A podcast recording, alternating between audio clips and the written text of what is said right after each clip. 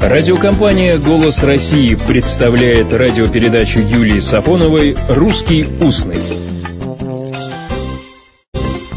Здравствуйте. Как понять фразу у Помиловского в очерках Бурсы? Отправились они на Камчатку и затянули ут, ре, ми, фа. Ну, понятно, что Камчатка, как и сейчас, речь не идет о географии. Но что значит ут, ре, ми, фа? Ре, ми, фа – понятно, а ут?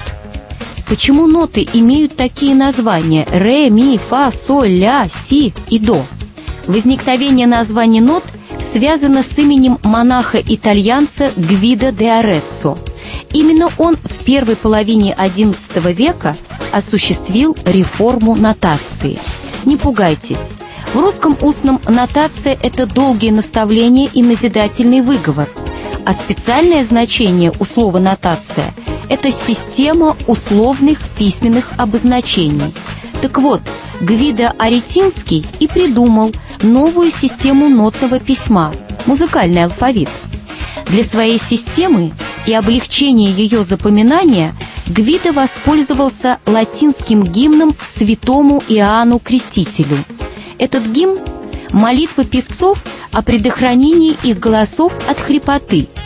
У гимна была и есть особенность – поступенное повышение начального слова каждого из семи первых полустишей.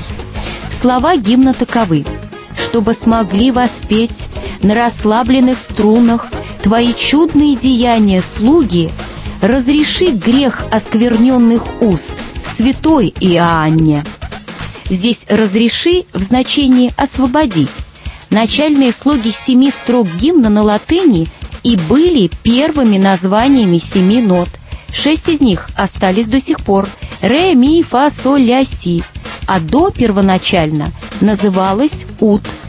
Поэтому ученики Бурсы, пересаживаясь на последние парты на Камчатке, распевали ноты.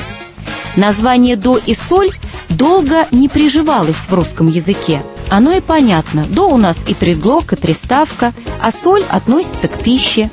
Термин «до» в русском языке начинает употребляться в кириллическом написании лишь в середине XIX века, хотя у Пушкина мы можем встретить это написание на латинице.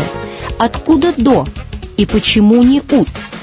Одни полагают, что выбор слога «до» был произвольным, другие приписывают авторство флорентийскому музыканту Дони – который использовал первый слог своей фамилии по причине большей звучности по сравнению с первоначальным названием «Ут». Вот так. До, ре, ми, фа, соль, ля, си, а «Ут» уехала такси. Всего доброго, благих слов и благих дел. «Русский устный» – программа Юлии Сафоновой –